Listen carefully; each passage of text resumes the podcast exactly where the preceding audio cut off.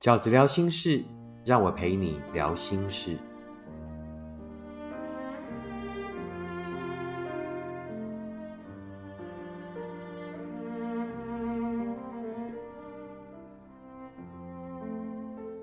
大家好，我是饺子。这一期饺子聊心事要跟大家聊的题目是：情人间可以有隐私吗？你觉得情人间是可以有隐私的吗？先念一封读者的来信，他说：“饺子你好，我想请问你，情人间是否有所谓的隐私？比如可不可以查看对方的手机？还是情人间就应该要坦然，没有任何隐私，没有任何东西怕对方知道呢？你觉得呢？你觉得情人间该有隐私吗？那或者我想做一个调查，就说你曾经。”偷看过对方的手机吗？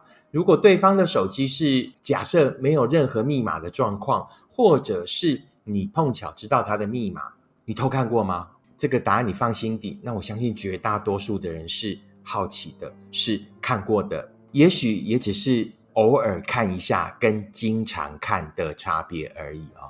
好，那也有人讲啊，如果够坦然的话，那对方就应该交换彼此的密码。那我想讲的是，如果呃对方都已经坦然到给你密码了，给你看到的东西还会有问题吗？对不对？但我们都知道，其实手机就是潘多拉的盒子，多数人的秘密都会在自己的手机里被发现。那于是可以告诉你密码让你看手机的人，只有两种状况：一种就是真的没事，那个潘多拉打开以后就空气，什么都没有；那也有可能。秘密在另外一只手机里啊，也就是说，能够让你看的你都不用看了，因为能够让你看的一定都整理好了，要不就没有，要不呢就是该隐藏的都隐藏了。那对于呢情人间哦，这里的情人包含夫妻啊，那并不会说啊情人跟夫妻的标准就不一样。那我认为那就是一种呃态度。所以呢，是想要长久交往的情人跟所谓的夫妻，在隐私这件事情上，我的看法是一样的啊。那基本上，我想这么沟通，我有四个观点想要跟大家分享。第一个观点是我想要定义所谓情人的关系。饺子认为情人的关系是合伙人。也就是呢，我拿我的人生跟你拿你的人生，我们接下来的余生嘛，对不对？我们相遇以后的余生，我们各自拿来啊，彼此投资对方，投资什么？合开一间公司，那这间公司要挣的啊，要盈利的对象是什么？幸福。也就是我们一起合伙开一间幸福企业，希望呢可以在彼此合伙、彼此互助的情况下完成幸福啊，也就是会超过一个人的幸福。所谓两个人的合伙，目的就是要超过一个人的幸福嘛，对不对？啊，或者是可以看到一个人所看不到的东西，在这样的情况下，你才有合伙的必要啊，否则你就独资就好了嘛，不是吗？所以这个就是所谓的饺子认为，先定义情人的关系，合伙人的关系，合伙的盈利项目是什么？幸福。那第二个饺子要跟大家沟通的观点是什么？所谓幸福企业的合伙人跟一般的合伙人的差异是什么？合伙做生意跟合伙谈幸福有一件事情是最不一样的，就是彼此亲密的连结性。你在一般合伙的事业上，两个合伙人不一定要有所谓亲密的连接性，但是关于幸福、关于爱情的合伙，两个人一定要有所谓亲密的连接性。亲密的连接性指的是什么？也就是平常流畅的沟通。我们是不是可以透过平常流畅的沟通，去确认我们之间的亲密感是始终存在的？亲密感有两种，一种是心灵上的亲密。第二种是肉体上的亲密，那这两个都一样的重要哦。那心灵上的的亲密呢？最简单的定义就是呢，当我在遇到人生的困境的时候，当我在遇到生命的挫折的时候，我是不是有把握？你是理解我的，你是懂我的，你是会站在我这一边的，你是会在精神上或者行动上支持我的。这就是所谓心理上的亲密连接。另外就是所谓肉体上的亲密连接。那肉体上的亲密连接可能是拥抱，可能是牵手，可能是接吻啊，也就是对于自己彼此身体的亲密感的存在。那当然也包含了所谓怎么样性关系。换句话说，对我来讲，所谓情人的关系，第一件最重要的事情是什么？我们是要合伙创造幸福。对不对？那第二是我们跟一般的合伙人最不同的地方是什么？也就是我们有所谓亲密的连结性。那如果这种亲密的连结性呢是建立的，这种亲密的连结性是存在的，那事实上呢，我们也就足够哦进入所谓第三个议题。第三个议题就叫做底线与界限。关于隐私感，我觉得的标准就是设出底线与界限。当我们有足够的亲密感的时候，当我们平常的联系是很频繁的时候，那我们就会知道啊彼此的心之所向，跟彼此的什么底线。换句话说，我觉得情人间是可以有隐私的。所谓的隐私是什么？存在于彼此的界限。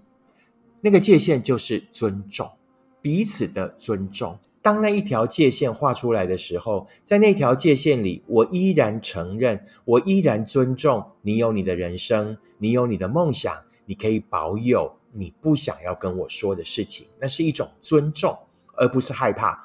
会有的人用情勒哈，这对我来讲就是一种情绪勒索。你如果真的爱我的话，你如果心底坦荡荡的话，有什么事情会怕我知道？跟害怕无关。是尊重我有一些事情我不怕你知道，但我不想让你知道。为什么？因为那是我个人的，我想保有的，可能是我过去的某一些遭遇，那是我想保有的。也许是好的，也许是不好的。我不一定跟你在同一份爱情的关系里，我就什么都得告诉你啊。那我在我的人生里，我有一些事情我想告诉你，有一些事情呢，我想保有属于我自己。啊，这是一种尊重，也就是某一种界限感的存在。界限就是一种彼此的尊重。那另外一种呢，叫做底线啊，尤其是关于感情的专一的，我必须要给你的安全感的，这是底线。也就是说呢，你会清楚的让对方知道你的底线是什么。啊，当我们有了所谓亲密的连结的时候，对方就会知道彼此的界限跟彼此的底线。界限我就尊重，如果是你或我的底线，那我们要努力的不违反。当违反的时候，就必须接受惩罚。而最严重的惩罚是什么呢？就是分开。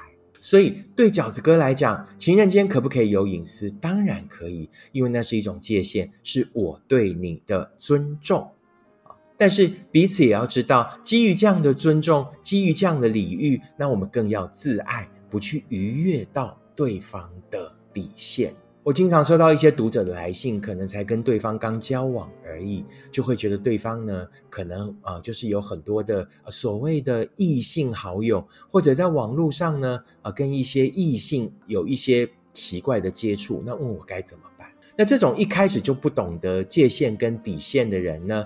当你在清楚的告诉他之后，他依然不尊重你的感受的时候，那事实上他就不是一份值得你长久继续发展下去的关系。那最后一个呢，饺子哥想要跟大家沟通的第四个观点啊，就是一加一大于二的观念。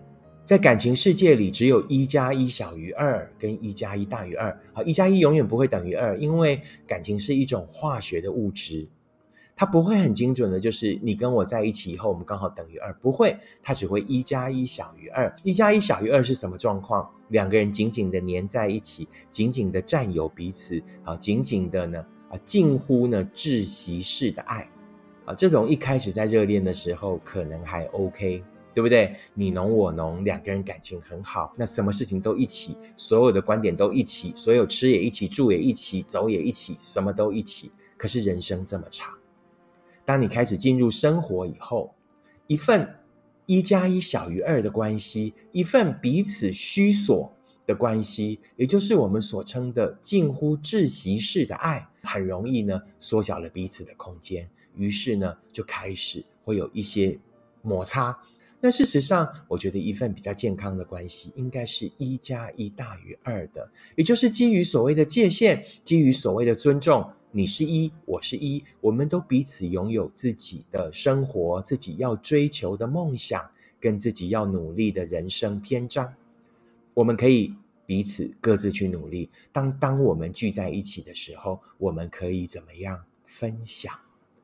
一加一才会大于二，那个大于二的部分就是分享。